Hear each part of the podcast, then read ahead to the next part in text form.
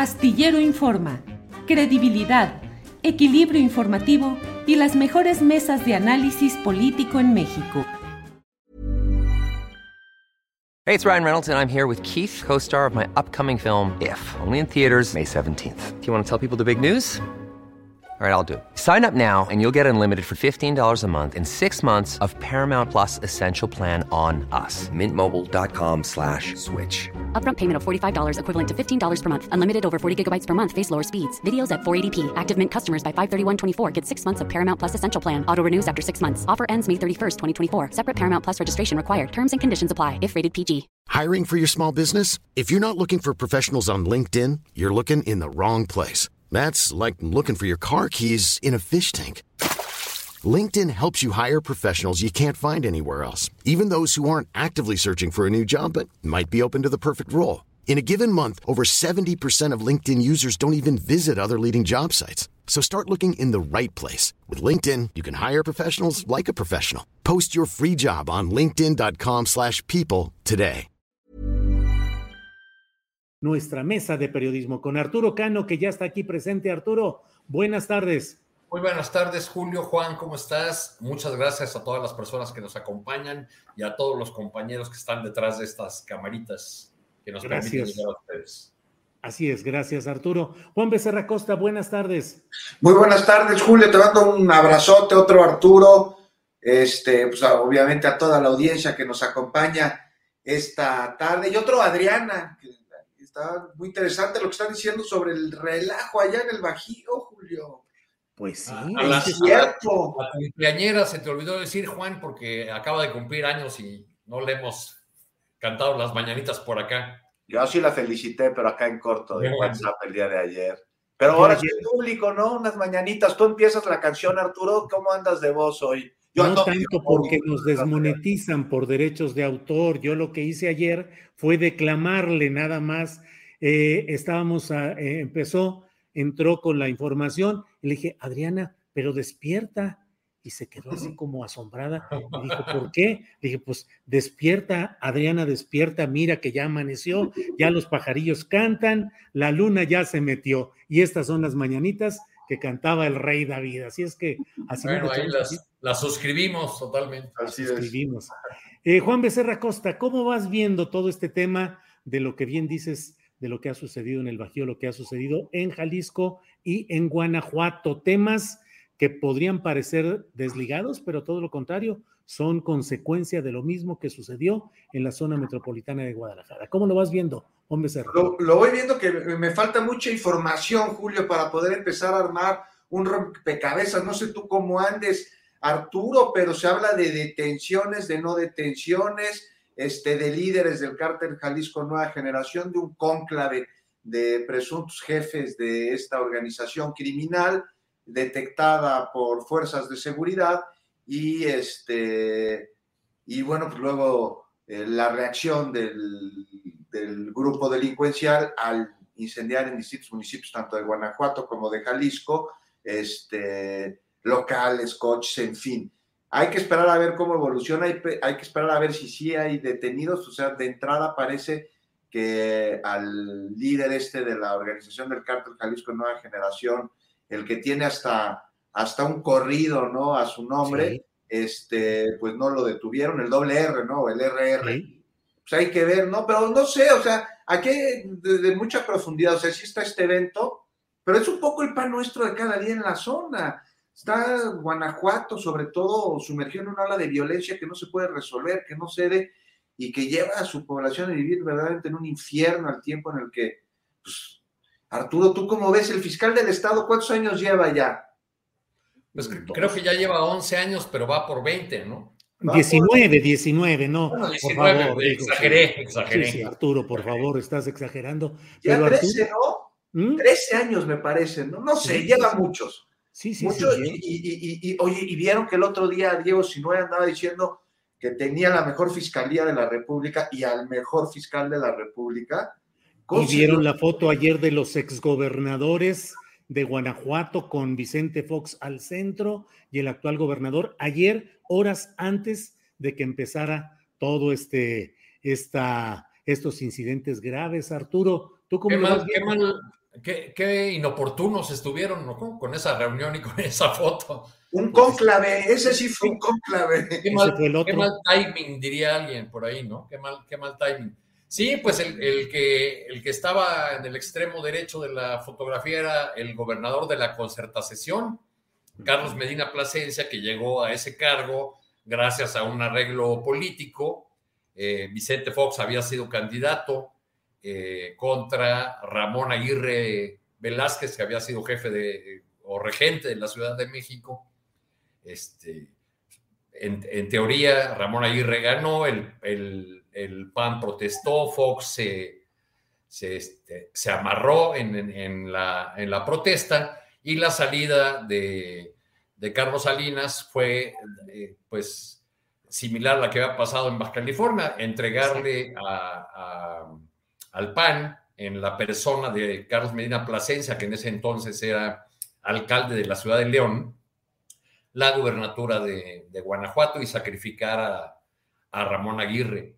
Este, son, muchos años, en efecto, de control del PAN en esa entidad y los mismos que llevan de decirnos que Guanajuato es una suerte de isla, como, como mencionaba Arnoldo, eh, que cuando algo llega a ocurrir ahí para mal es porque por el efecto cucaracha, es porque vienen de otro estado, es porque aquí nos eh, llegan, eh, porque somos un estado muy próspero y nuestra misma prosperidad los, los atrae. Eh, hace, en el sexenio pasado, me parece, con el gobernador, Márquez, anunciaron como mi platillo un, programa llamado Escudo, eh, mediante el cual iban a blindar a Guanajuato, este, y pues resultó nada más un gran negocio para los políticos locales, eh, pero pues nada, en nada se expresó en la disminución de los índices delictivos de Guanajuato, que han sido de los más altos a lo largo de todo este sexenio. Oye, ese blindar, ¿no? ¿Qué tal? Porque además hicieron un negociazo contratando estas como policías privadas y semiprivadas y además una serie de asesores y de implementos en estrategias de seguridad que no sirvieron para nada más que para que los funcionarios hicieran un, gran negocio. Foxilandia parece que vive Diego, si no en hora que se tomó la foto en su conclave personal. Pues, nada más aquí una cosa, o sea, no olvidemos lo que está pasando en Guanajuato, que el derecho de piso ha orillado a cientos de empresarios a dejar el Estado, en el mejor de los casos, a cerrar sus negocios. Y que hay miles de desaparecidos, las cifras ya se acercan a los 3 mil, nada más ahí. Y estos hechos violentos que acaban de suceder, en estos municipios, te decía hace ratito, es un día no casi normal para sus, para sus este, habitantes. Y aquí uno de los grandes problemas, no sé tú qué opinas, Julio, tú, Arturo, es lo que sucede con las policías municipales y estatales que están coludidas con la maña y que las estatales, este, eh, pues están totalmente inmiscuidos el crimen organizado en ellos y que, y que por eso pues no existe también colaboración entre fuerzas federales y la Fiscalía General de la República. Por eso no trae investigaciones la Fiscalía, porque entonces se pondría aún más en evidencia una colusión de gobiernos locales con el crimen. Este, pues por eso no se da. Entonces también ahí, que este ya es otro tema que a ver si tratamos hoy, Julio, la importancia de echar un ojo crítico, pero un ojo a la Guardia Nacional. Bien, claro, Juan. Yo solo agregaría cómo eh, con frecuencia nos dicen en las redes a algunas personas que dicen, no veas al pasado, no estés revisando que si Felipe Calderón se robó la presidencia, que si los panistas hicieron tal cosa, los priistas, los perredistas, hay que ver hacia adelante y no estar obsesionados enfermizamente con el pasado. Pero resulta que solo el pasado nos va dando las claves de lo que estamos viviendo actualmente. Baste recordar que dos estados que fueron objeto de negociaciones entre la presidencia de Carlos Salinas de Gortari, llegado después de aquel 1988 en el que la mayoría de los votantes estuvieron a favor de Cuauhtémoc Cárdenas, ese eh, Carlos Salinas de Gortari negoció con el PAN que el PAN lo apoyara para una legitimación de facto, es decir, no de origen, no legal, pero sí de, en los hechos pero que consistió en la ganancia para el Partido Acción Nacional de quedarse con algunas gubernaturas como la de Baja California y como la de Guanajuato, la de Baja California y la de Guanajuato, que fueron asientos donde prosperaron los cárteles de los Arroyano Félix en eh, Baja California y de los grupos, el más reciente de ellos, el del Marro, el cártel de Santa Rosa de Lima en Guanajuato. Pero pues ahí está esos entendimientos mediante los cuales el poder de los pinos les cedió los espacios donde estuvieron 30 años en Baja California y llevan lo mismo acá de este lado de Guanajuato. Veremos cómo vienen las próximas elecciones. Arturo, eh, pues eh, complicidades de unos y de otros y como dice Juan Becerra, la Guardia Nacional también otro tema candente. ¿Cómo has visto este tema de la intención presidencial de pasar el paquete de la Guardia Nacional a la Secretaría de la Defensa Nacional, Arturo? Pues eh, como una jugada política para encarecer la, negativa de algunos poderes, quizá porque la, constitución, como ya han escrito este, varios colegas que, cuyo trabajo respeto mucho, entre ellos tú en, en, tu columna, la constitución y la ley es muy clara al respecto. No puede haber una Guardia Nacional eh, que no sea de naturaleza civil. Entonces aquí hay un, eh, eh, claramente pues hay una jugada política que quizá busca que la Suprema Corte tenga mucho cuidado o, vea con, mucho tiento este, este tema de, un decreto y la, la solución también a controversias que ya han sido presentadas anteriormente en relación con este asunto, como la, como la presentada por la Comisión Nacional de Derechos Humanos. Eh, eh, en realidad estamos hablando del mismo asunto porque el tema de la Guardia Nacional se impone cuando ocurren estas cosas como, como la de ayer en, Guanajuato y Jalisco. Este, estamos inmersos en una guerra de, narrativas, eh, empezando a nombrar de otras maneras, este, ahora con la 4T hablando de una verdadera estrategia de pacificación, de ir al fondo de, los, eh, del origen, de ir al origen de la violencia para resolverla desde abajo con empleo, con oportunidades, eh, o eh, en el caso de, de, un sector de la oposición, hablando todavía de la valentía de Felipe Calderón, de la manera como enfrentó a los cárteles delincuenciales, este, y, se olvida, se, dice con mucha eh, eh, facilidad el culiacanazo, como si esa expresión no viniera de una que es herencia, que viene del michoacanazo.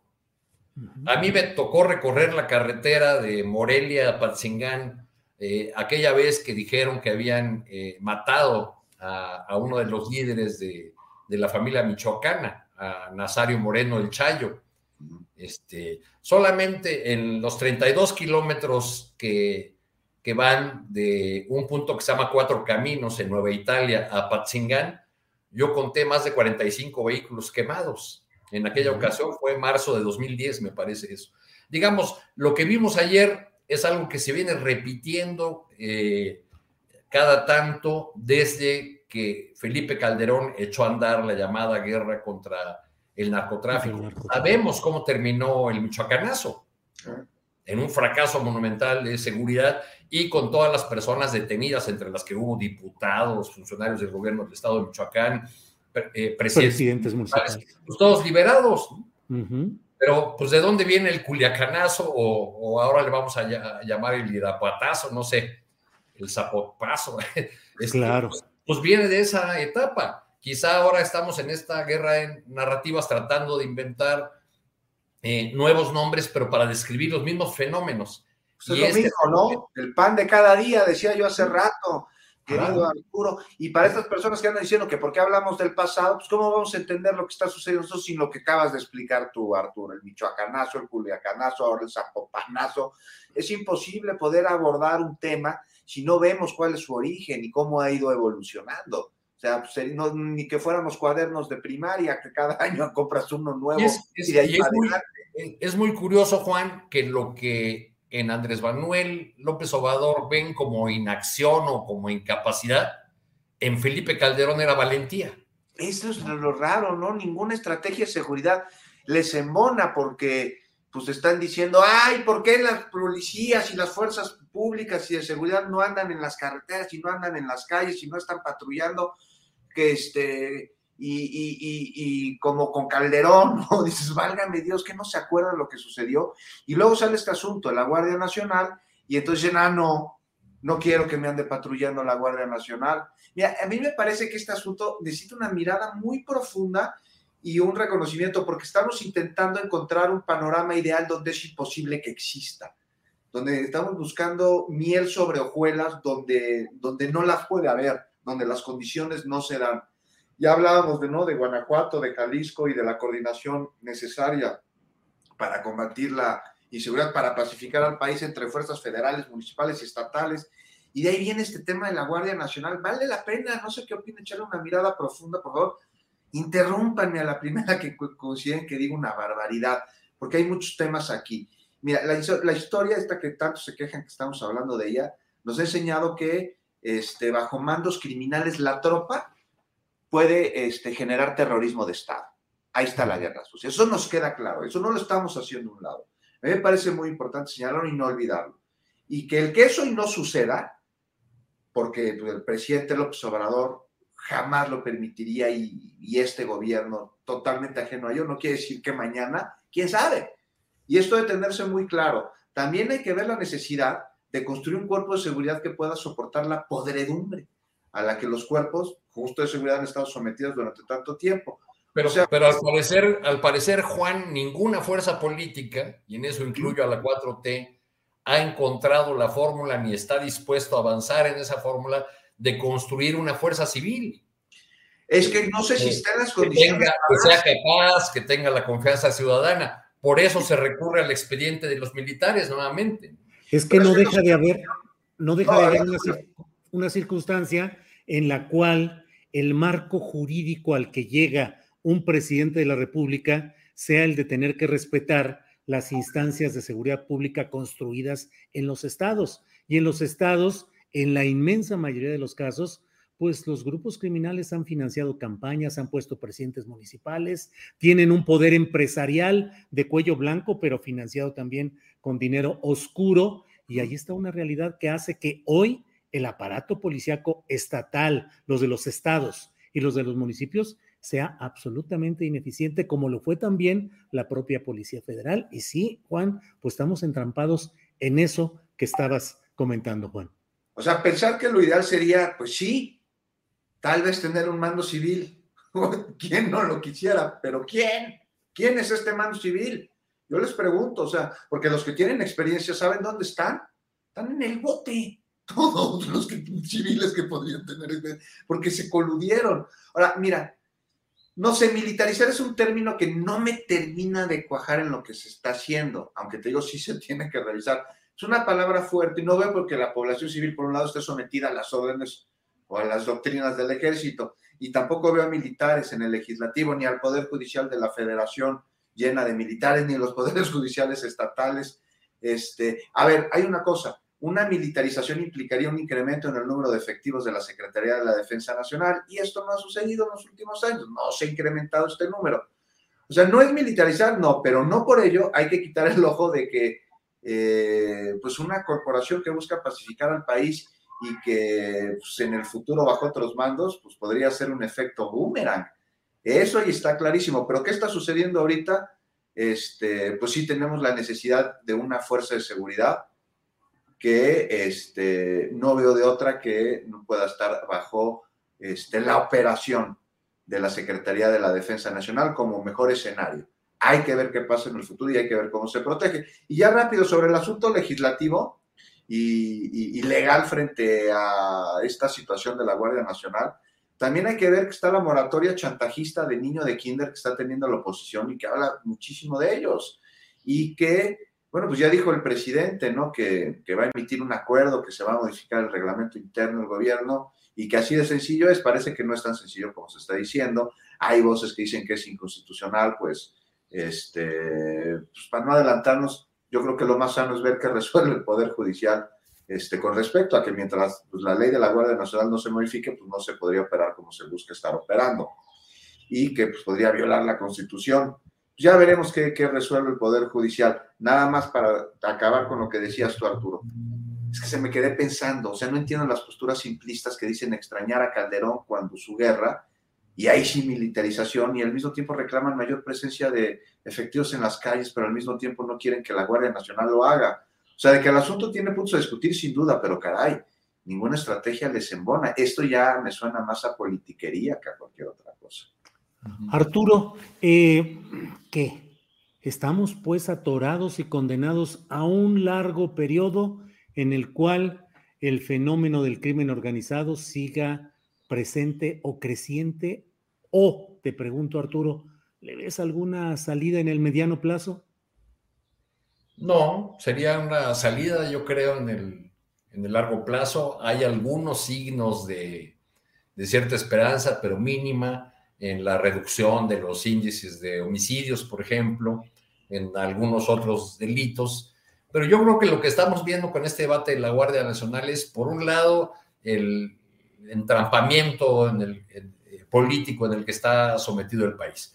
La, eh, la oposición decidió lo que llama moratoria constitucional y no participar, no discutir, no debatir, no dar curso a ninguna de las iniciativas de, reformas que, presente el Ejecutivo. Pues esa también es una manera de asumir una postura legislativa, ¿no? La de la oposición, porque digamos que dijeran, sí, vamos a discutir, pues de, cualquier manera no tendrían los votos para una reforma constitucional, como ya quedó demostrado con la eléctrica. Ya no, no pasaría.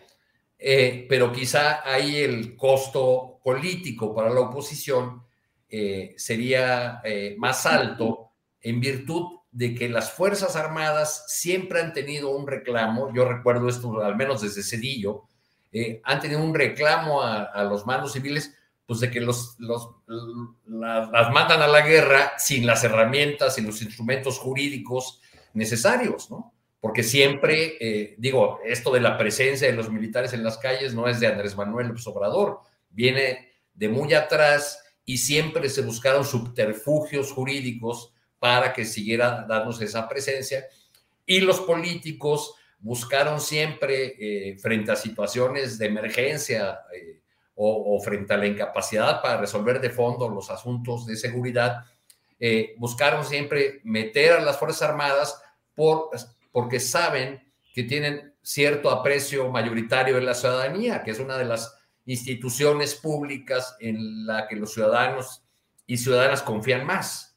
Entonces, pues, estamos en ese entrampamiento porque, o entrampados en eso, porque pues no, no se ha encontrado tampoco una, una fórmula que, que nos permita ir hacia lo que eh, dicen todos que quieren, que es que en algún momento se podrán retirar las Fuerzas Armadas de los temas de seguridad pública porque tendremos ya construidas policías eficientes, capaces, profesionales, etcétera. El otro ingrediente en el caso del presidente López Obrador es que, pues dígase lo que se diga, este, pues contradice su historia porque en el pasado como, como opositor se opuso a, justo a medidas como las que ahora está asumiendo. Claro, pero esto, esto, esto es interesantísimo lo que estás diciendo, Arturo, porque o sea, yo me lo pregunté desde un principio. Uno de, las, de lo que decía el presidente López Obrador en campaña es y los llama más con las mismas palabras, la tropa va a regresar al cuartel de donde jamás tuvo que haber salido. Más o menos era por ahí, ¿no, Julio? Sí, así es. ¿Qué ¿De qué se dio cuenta? ¿De qué se enteró? ¿A qué se enfrentó para tener que llevar a cabo este tipo de decisiones?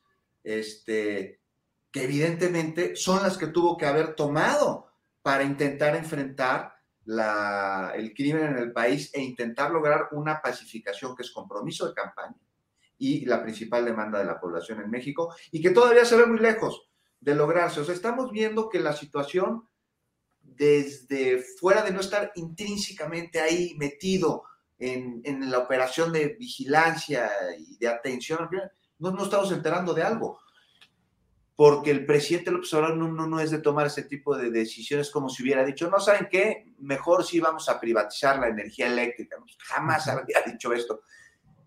Lo decía muchas veces, la tropa no tuvo que haber salido de los cuarteles y ahí es a donde va a regresar. De algo vio, de algo se dio cuenta que nosotros no estamos teniendo la perspectiva general como para poder decirlo. Y sí, sí sería ideal tener un mando civil, pero yo les pregunto, a ver, ¿quién, quién proponen?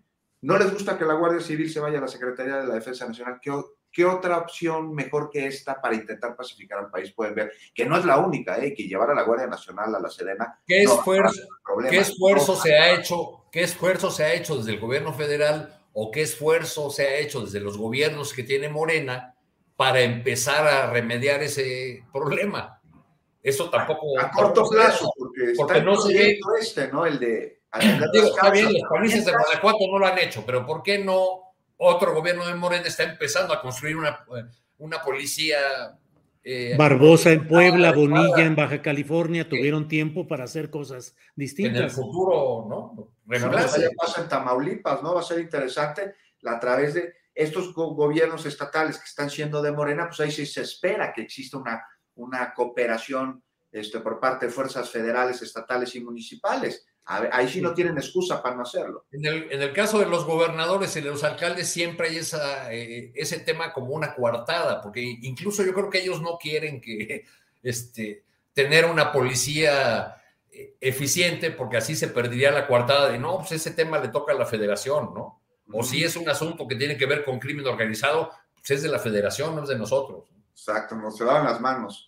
Sí, Arturo, eh, seguramente traduzco mal lo que ha planteado Juan, pero me deja la impresión de que eh, dice él el hecho de que ante la incapacidad de ir construyendo nuevos espacios, nuevas policías, pues eh, no queda más que recurrir pues al poder militar.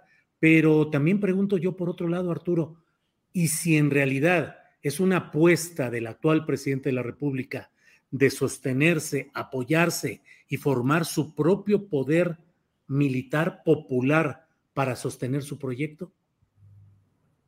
Bueno, esa es una posibilidad que se baraja mucho desde, desde la oposición y en algunos análisis académicos, eh, para evitarnos el, debate eh, sobre el uso de la palabra, que le suena muy fuerte, sobre todo a los partidarios de la 4T, de la palabra militarización, este, pues digamos que todos podemos convenir en que las Fuerzas Armadas han ido ganando lugar en cada vez más espacios de la vida pública y que se han convertido sin duda en un respaldo, en un apoyo eh, fundamental para el presidente en sus proyectos estratégicos.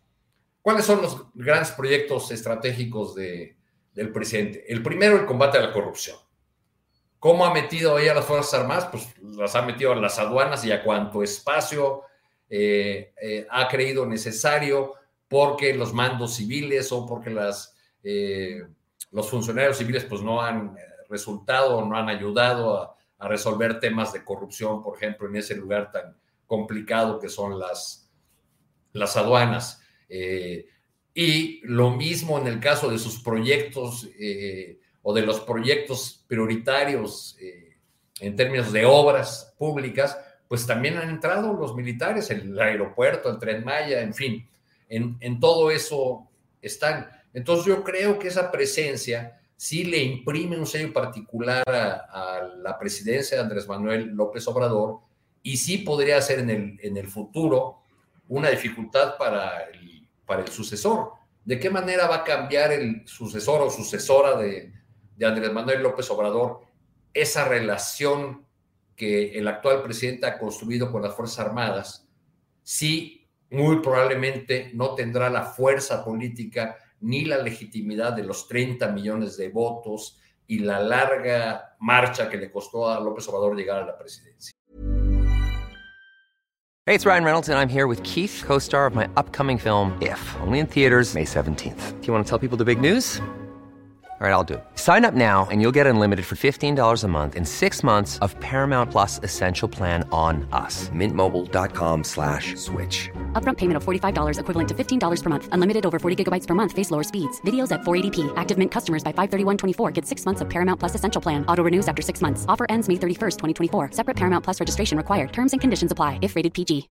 Millions of people have lost weight with personalized plans from Noom. Like Evan, who can't stand salads and still lost 50 pounds. Salads, generally, for most people, are the easy button, right? For me, that wasn't an option. I never really was a salad guy. That's just not who I am. But Noom worked for me.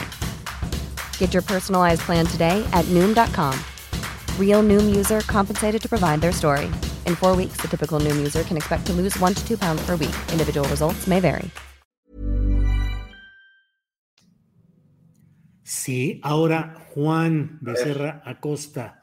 En otros países, eh, las Fuerzas Armadas han acompañado y han sostenido a gobiernos populares en los momentos de crisis, cuando la asociación de factores mediáticos, empresariales, partidistas y extranjeros, sobre todo de Estados Unidos, han propiciado desestabilizaciones, intentos o, o consumación de golpes de Estado.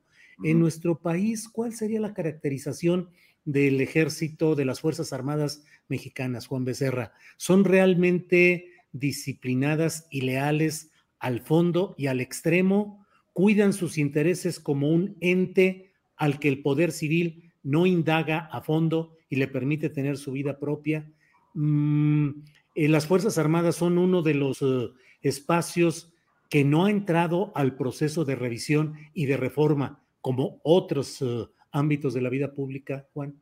Me parece que sí ha entrado al ámbito de la revisión y de los cambios, tanto que hay élites dentro del el ejército mexicano que se han visto afectadas a través de este, nuevas disposiciones que hay ahí, hay generales nuevos, en fin, hay una serie de cosas que sí han eh, atendido a las añejas élites familiares dentro de la Secretaría de la Defensa Nacional, según me cuentan, amigos míos que son generales. Y este, es muy distinto el ejército mexicano a ejércitos de países sudamericanos que se vieron infiltrados después de la Segunda Guerra Mundial por oleadas de nazis que terminaron huyendo a Chile o Argentina. El ejército mexicano surge después del movimiento revolucionario, es una de las herencias que nos deja el movimiento revolucionario en nuestro país, la disciplina militar y una política educativa, a mí me parece que son de las cosas más este, destacables, así como una este, política este, democrática que elimina la reelección en el presidente de la República. Pero bueno, en cuanto a los militares, dejó de convertirse el ejército en brazo armado de caudillos para acceder al poder y se construye una institución que es altamente obediente y disciplinada a sus altos mandos y que incluso la tropa ha sido traicionada por sus altos mandos, quienes la han obligado, sin eximirlas, por supuesto, de responsabilidad de cometer sus actos, pero las obligaron a llevar a cabo actos atroces, por ejemplo, durante la guerra sucia aquí en nuestro país, en donde los victimarios eran víctimas de sus altos mandos y aún así van a tener que pues responder a la justicia, me parece, algún día para que haya para que haya, este, ahora sí que justicia van a tener que responder no solo a la historia, sino a procesos. Y este, pero hablar de militarización, Julio, o sea, se están militarizando, no, no sé si sea la palabra, ya hace ratito te decía, ¿no? Que si la población civil está este, obligada a responder a órdenes o a este otro tipo de dogmas por parte del ejército, si tenemos es una mayor cantidad de elementos en las calles, si el ejército está metido en el legislativo este, o en los poderes judiciales, tanto federal como estatales. Y eh, que la Guardia Nacional este, se vaya a la Secretaría de Defensa Nacional o que, como dice Arturo, los militares estén llevando este, proyectos, acciones a los que no estábamos acostumbrados a verlo, no me parece que signifique necesariamente que se está militarizando el país, sino que se está aprovechando una infraestructura que es de la Secretaría de la Defensa Nacional para poder atender ciertos compromisos, ciertas acciones, ciertos programas este, que está emprendiendo este, este gobierno. ¿Por qué? Porque la Secretaría de la Defensa Nacional, porque el Ejército, porque las Fuerzas Armadas tienen las capacidades y tienen la infraestructura. Claro. significa ahorro, significa disciplina y significa buenos resultados. Ahí está lo del aeropuerto Felipe Ángeles. A ver, Arturo, se hizo en tiempo, se hizo en forma, no se gastó de más y, este, y me parece que está muy bien construido. Pero dice, no, se militarizó el aeropuerto Felipe Ángeles. No, los militares lo hicieron a cabo, pero de ahí a militarizar, militarizar está hablando de una doctrina, no solamente de una participación por parte de elementos del ejército. Bueno, una, una de las consecuencias, Juan, Julio, de, de la guerra de Calderón fue que, que los gobiernos estatales y municipales comenzaron cada vez más a preguntarle al jefe de la zona militar, oiga, ¿a quién pongo de director de seguridad pública? Sí, sí. Ahora que estamos platicando eso, recordé haber conversado con, eh, con un alcalde eh, que luego estuvo bajo investigación, creo que salió exonerado, este, eh, del municipio de, de, Cocula, en el estado de Guerrero. Eh, el municipio donde fueron encontrados los restos de los muchachos normalistas. Me lo encontré en la Plaza del Pueblo en alguna ocasión y le, y, y le, preguntaba yo, porque ya lo andaban señalando, de, oiga, usted y su policía estaban ligados. Mire, me contestó, pues yo para eso fui a la zona militar y aquí tengo el papel donde me recomendaron al militar que yo puse de director de seguridad pública para evitarme broncas, ¿no?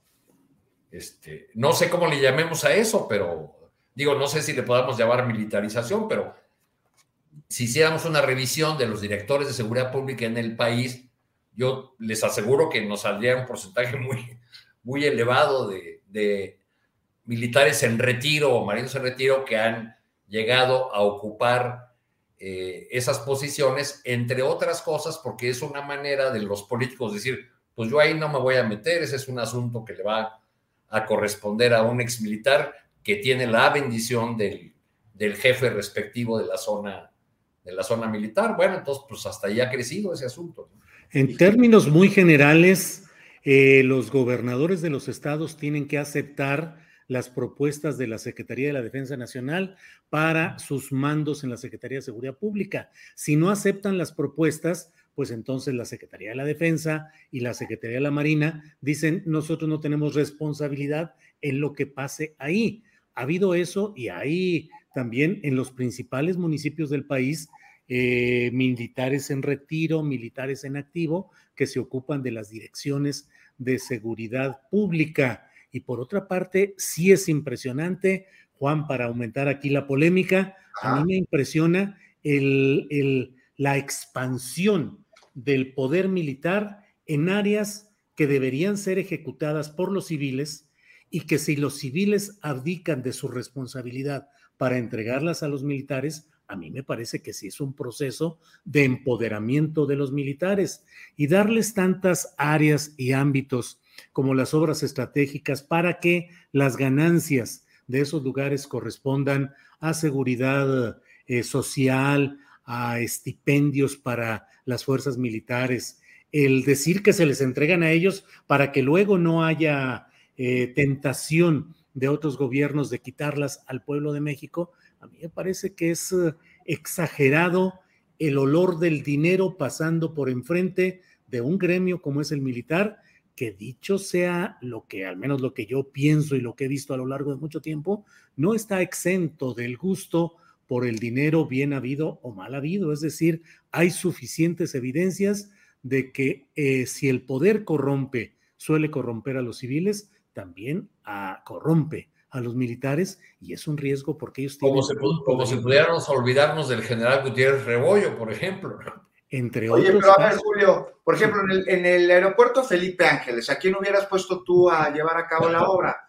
¿O, o, o quién consideras que podría estar eh, llevando mejor o que sería más idóneo, más adecuado que llevar a cabo las labores que están llevando elementos este, del no ejército? Lo sé, no lo sé, pero no lo sé, pero me parecería trágico que en la enorme sociedad civil mexicana, mm, un gobierno que conoce tanto, eh, que, ha visitado, que conoce, que recorre el país, que conoce los gremios, pues que no hubiera una propuesta de ingenieros y de conocedores y arquitectos que pudieran hacer un, una propuesta así.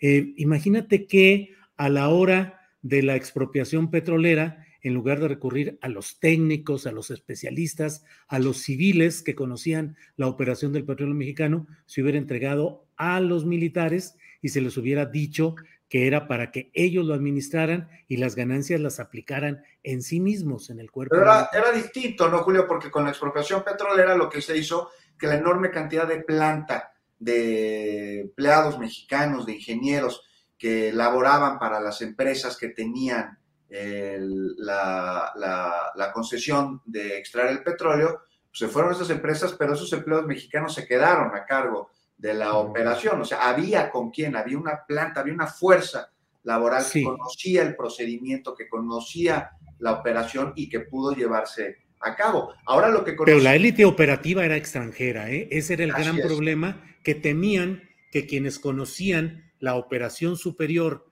operada con mexicanos, pero en segundo nivel, no fueran capaces de poder operar desde arriba ya en la élite técnica. Hay, un, texto fabuloso de don Jesús Reyes Heroles, el, este, perdón, Silva Herzog, el, viejo, el, más viejo de los, de los Silva Herzog, donde cuenta los pormenores de la expropiación y cómo consiguieron el primer buque, creo que en Holanda, y cómo lograron traerlo acá.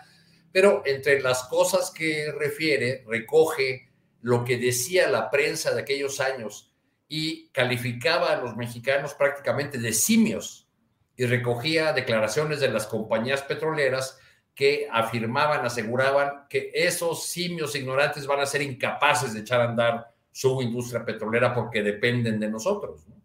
Y fueron esos técnicos petroleros mexicanos los que resolvieron este, el entuerto y los que trajeron el primer buque petrolero, en fin. ¿no?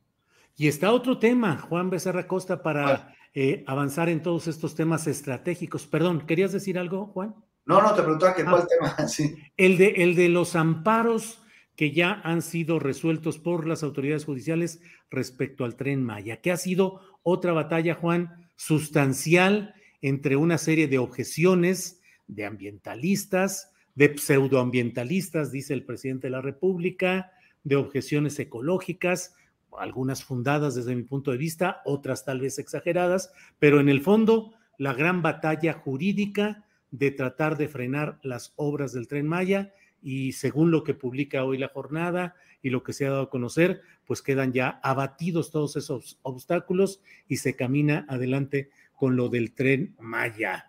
Eh, toda una batalla jurídica, política y mediática tratando de frenar este proyecto, Juan. Pues ganamos, entramos cinco sur porque tenemos la razón, dijo, el, presidente.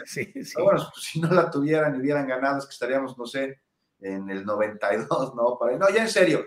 Mira, lo decías, Julio, algo similar a lo de la Guardia Nacional, a la reforma electoral, a la energética, que no pasó. Eh, cualquier acción política, cualquier proyecto del presidente va a ser desechado por la oposición sin siquiera haberlo leído. No lo digo yo, ¿eh? lo dicen ellos mismos. Y, y, y, pues ahora hemos visto cómo se ha enfrentado el Lofer, al que estamos ya tan acostumbrados. Uno que con la batuta de Gómez Fierro, pues utiliza el amparo ya no como herramienta para evitar una arbitrariedad por parte de la autoridad, sino como hay un instrumento para la impunidad.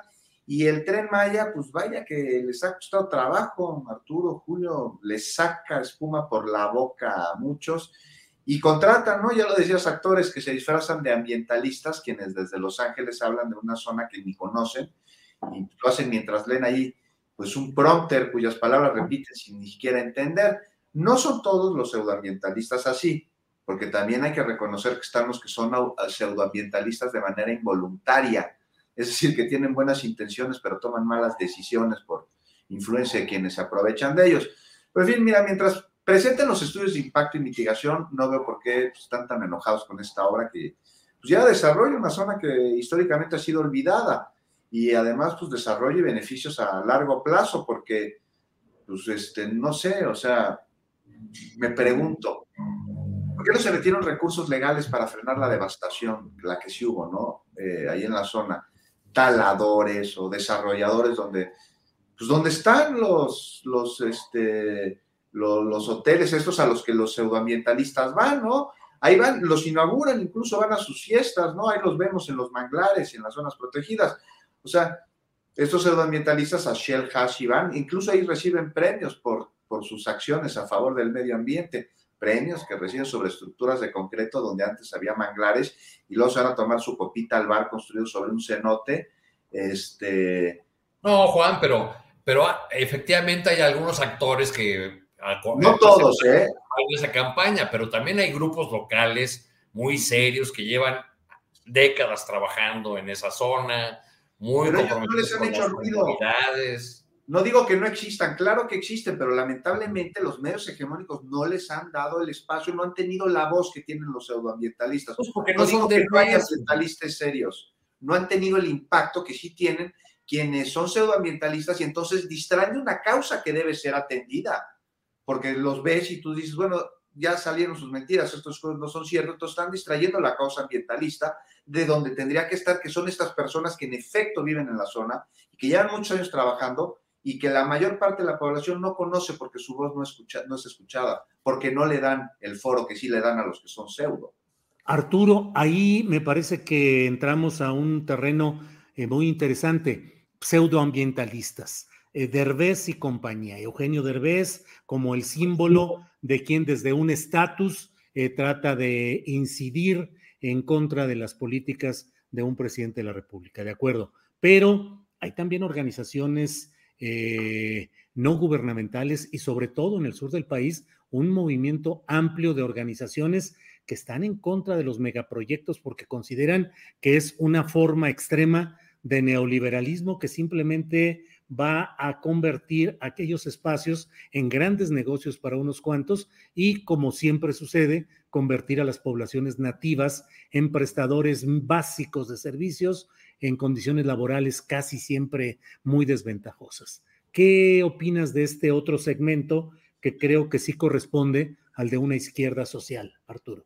Pues que yo creo que hay que aprender a separar muy bien a las, a las figuras o a personas que pueden tener otros intereses eh, de las comunidades que no se han opuesto a estos proyectos ahora que llegó López Obrador a la presidencia, se han opuesto siempre. O sea, ¿qué se puede decir, por ejemplo, de una organización como la Unión de Comunidades Indígenas de la zona del Istmo, la UCISONI, que lleva 40 años, probablemente Carlos Veas, este, eh, diciendo las mismas cosas eh, de defensa del territorio, del, ambiente, oponiéndose a las eólicas y la devastación que provocan en esa zona. Este, ya en otras ocasiones yo he señalado aquí que eh, me parece inadecuado de parte de la presidencia meter en un mismo costal a, todas las personas que tienen objeciones a alguno de los proyectos del, presidente. Hay también este, otros que, tendrían más que explicar, gente que incluso estuvo en el, en el gobierno de López Obrador con Alfonso Romo, por ejemplo, este, y que ahora se envuelve en la bandera eh, de la defensa de la selva de Quintana Roo, este, cuando ha trabajado con un personaje como Romo, que es un defensor del uso del glifosato, ¿no? De, esta cosa súper contaminante. Claro. Oigan, ¿sabes qué estaría bueno, la verdad? Porque lo que acaba de decir Arturo es muy importante, ¿no? Sobre los ambientalistas que sí lo son y que sí trabajan y que sí aportan. Deberíamos de invitar a los pseudoambientalistas a que conozcan la zona les apuesto que no duran tres minutos con los mosquitos, ¿eh?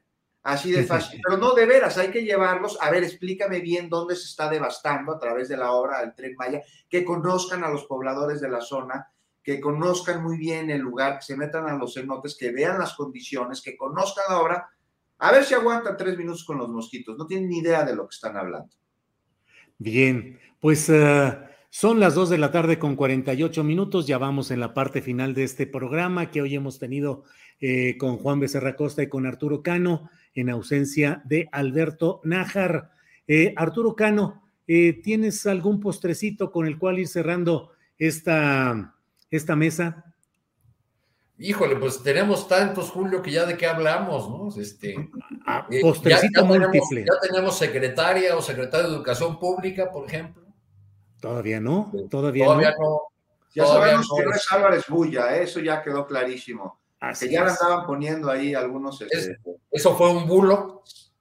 ¿Eh? Fue un bulo, fue un bulo. Eso, de, eso de bulia fue un bulo. Sí, no, bueno, esas son las, las ganas de algunos eh, columnistas de, de, decirnos que todavía tienen las, este, las vías de comunicación con el poder que tenían antaño, ¿no? Este, y pues evidentemente no, no ocurre. O, este, o la, la típica estrategia de, bueno, voy a lanzar este y si pego, pego y si, si no, pues de todas maneras no, no pasa nada, ¿no?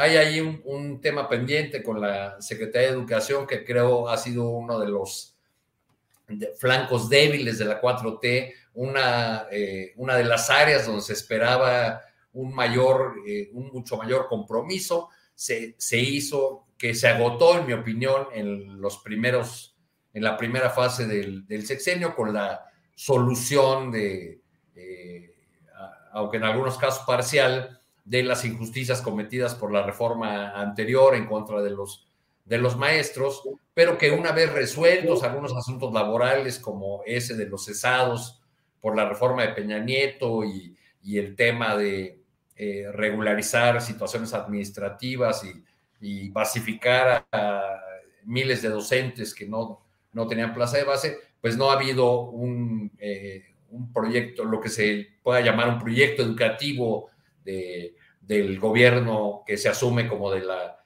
transformación y Delfina Gómez se va de, de la Secretaría de Educación pues sin haber eh, aportado mucho para hacer ese, ese proyecto educativo que ya, ya veremos a, a quién pone el presidente y si puede haber algún avance en lo que resta de esta administración.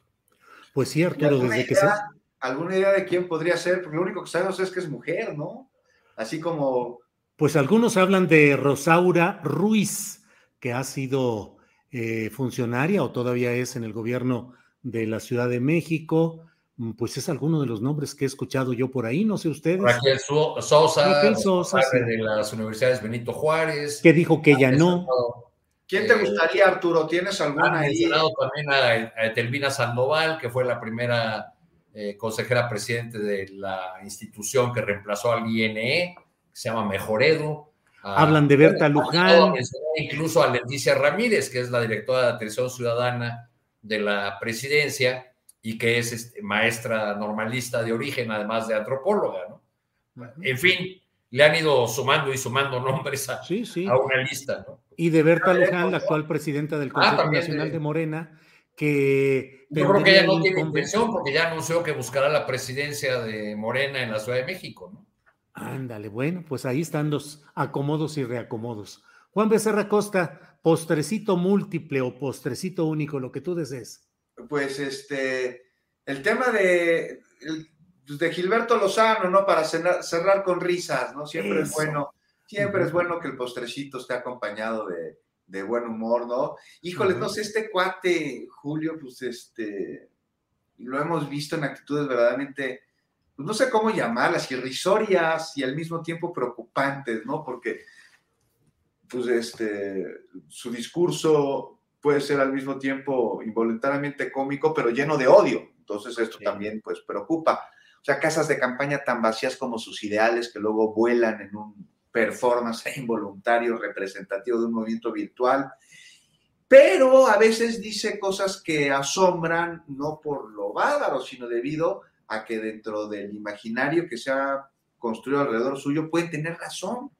Y ejemplo de ello fue, no sé, por ahí tuvo, no te acuerdas, que estuvo de acuerdo en la consulta de revocación de mandato e invitó a participar en ella, muy coherente, ¿no?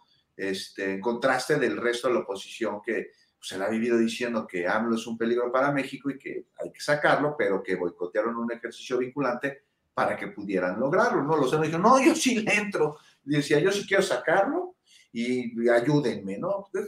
Puede estar no, no de acuerdo con su postura, pero por lo menos está siendo coherente con ella.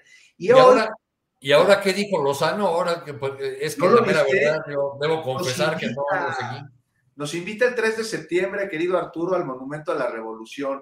No sé si valga la pena ir, aunque sea para hacer una crónica ahí, una crónica cómica, y e invitó pues, a todos sus amigos, porque quiere observar, ¿sabes qué? La ausencia de los candidatos de oposición a los que invitó este encuentro, una ausencia que ya anticipa, es decir, lo estaba invitando con un mes, pero ya anda cantando que no van a ir y que eso van a observar, o sea, ya sabe que no le van a hacer caso. Oigan, yo me quedé como en 20 aspirantes de la oposición, ¿cuántos van? Este. Pues, a ver, a Julio, recuerda.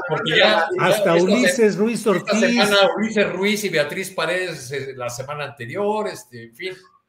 A ver, invitó, a los armas de la Madrid, a Lili Telles, a Cepeda, ¿a quién más? Eh, pues, Juanito, Juanito el de Iztapalapa también ya se apuntó. Cuadri, eh, Demetrio Sodi, mm, ¿quién es más? Juanito también, efectivamente. Esas no son corcholatas, Julio, son taparroscas. Pues sí. No es lo mismo. Y bueno, incluso Ulises Ruiz Ortiz que dice que quiere ser candidato presidencial independiente, cuando debería ser candidato, pero a la cárcel por todo lo que hizo como gobernador de Oaxaca en materia de corrupción y de represión. Ulises Ruiz Ortiz es una vergüenza que siga libre, que siga según él haciendo política Es el, y que es ahora el mismo, eh, es lo- el mismo que entrevistaron en calidad de demócrata en Canal 11. sí, ¿Hablas de ese ese- mismo? Ese Ah, mismo, ese mismo Arturo Cano, porque está luchando contra los vicios del PRI, contra el sistema Ulises Ruiz Ortiz, el hombre que desplegó toda la represión contra la APO y que entre otras cosas eh, se llevó el suficiente dinero incluso para abrir un hospital, eh, una, un hospital acá en la Ciudad de México, entre otras muchas cosas. Creo Pero que bueno, una cadenita de hospitales, ¿no? sí, una No. cadenita de hospitales. Eh, Oye, pues rápido, ya nomás de Lozano. Aquí lo interesante es que él ya está avisando que ninguno de los taparroscas de la oposición tiene una propuesta.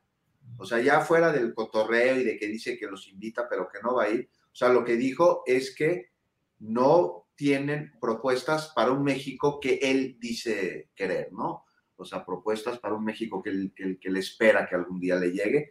O sea, imagínate ya, ese es ya, ya para que Lozano ya te Un insólito rasgo de lucidez del señor Lozano. Así la verdad. es. Pues sí, qué bueno.